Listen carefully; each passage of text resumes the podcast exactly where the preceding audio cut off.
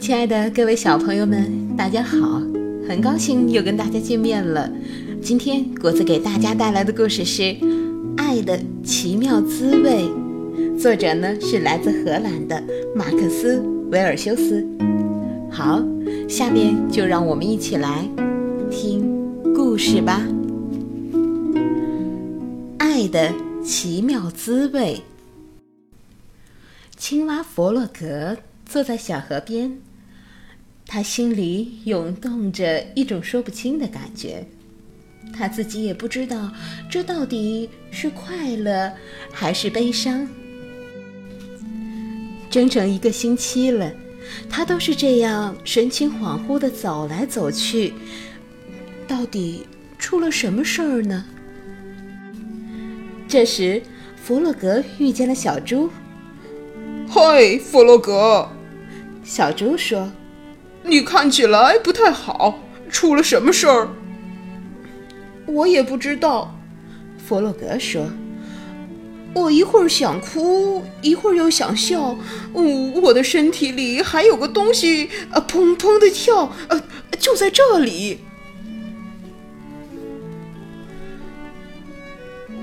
呃呃，你可能是呃着凉了。小猪说。你最好回家卧床休息。弗洛格心事重重的继续往前走。弗洛格路过野兔的家，野兔，他说：“我感觉有点不舒服。”进来坐吧，野兔和蔼地说：“现在说说看，你到底怎么了？”野兔问。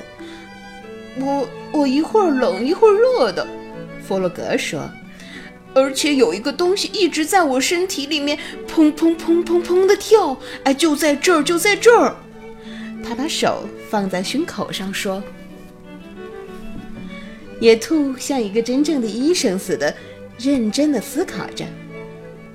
哦，我知道了，他说，那是你的心脏，我的心脏也是砰砰的跳。”但是他有时跳得比较快，弗洛格说，很有节奏嘞。就这样，一二一二一二，哎呀！野兔从书架上抽出了一本书看。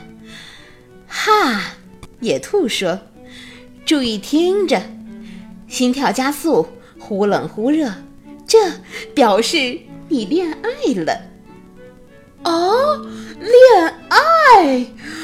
弗洛格惊讶地说：“啊，我我恋爱了！”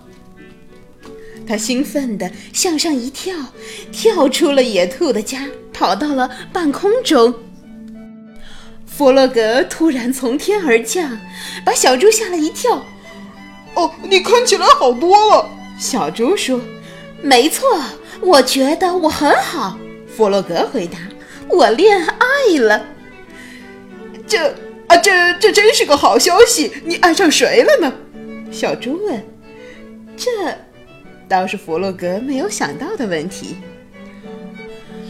嗯，我知道了。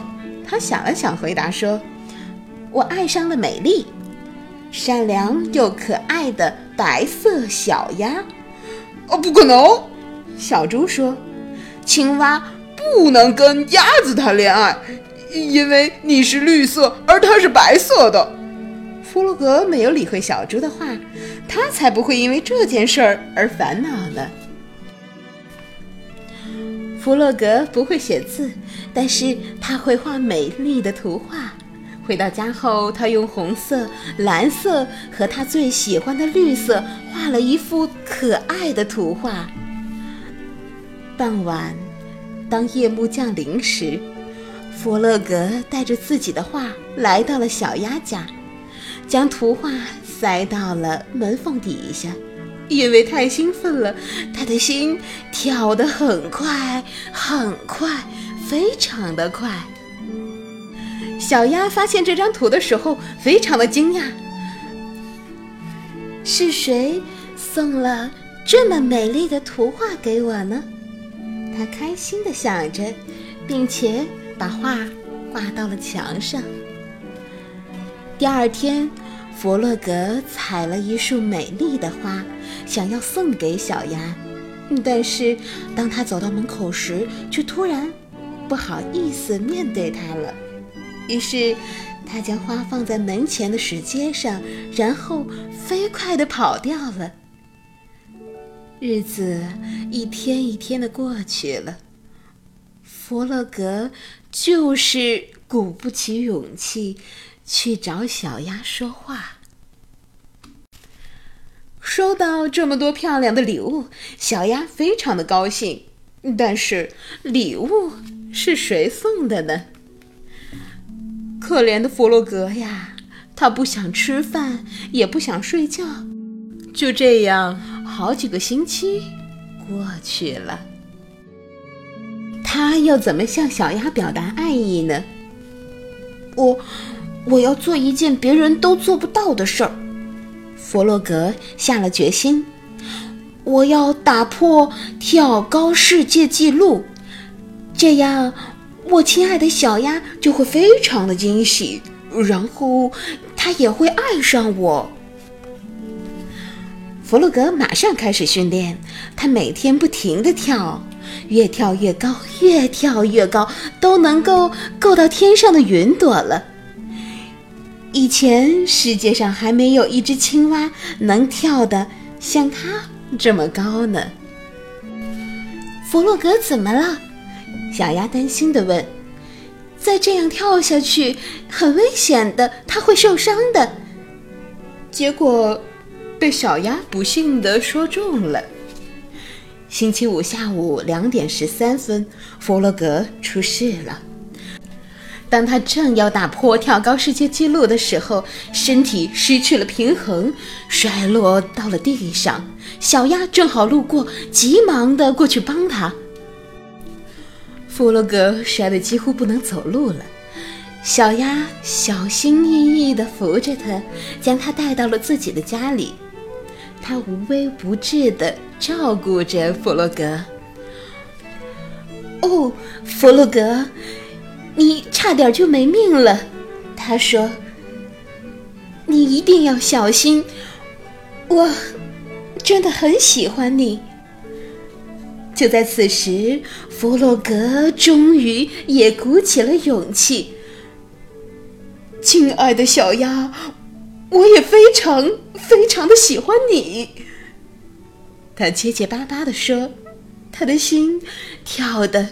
比往常更快了，脸也长成了深绿色。从此以后，他们互相深爱着对方。一只青蛙和一只鸭子，绿色配白色。爱是不受肤色限制的。好了，我亲爱的伙伴们，今天的故事讲完了。爱呀，是世界上最伟大的情感之一。我们每天都生活在爱的世界里，有爸爸妈妈的爱，爷爷奶奶的爱，老师的爱，好朋友的爱。在接受这些爱的同时，我们要学会给予爱。学会去关爱身边的人。好，今天的故事讲完了，大家晚安，好梦。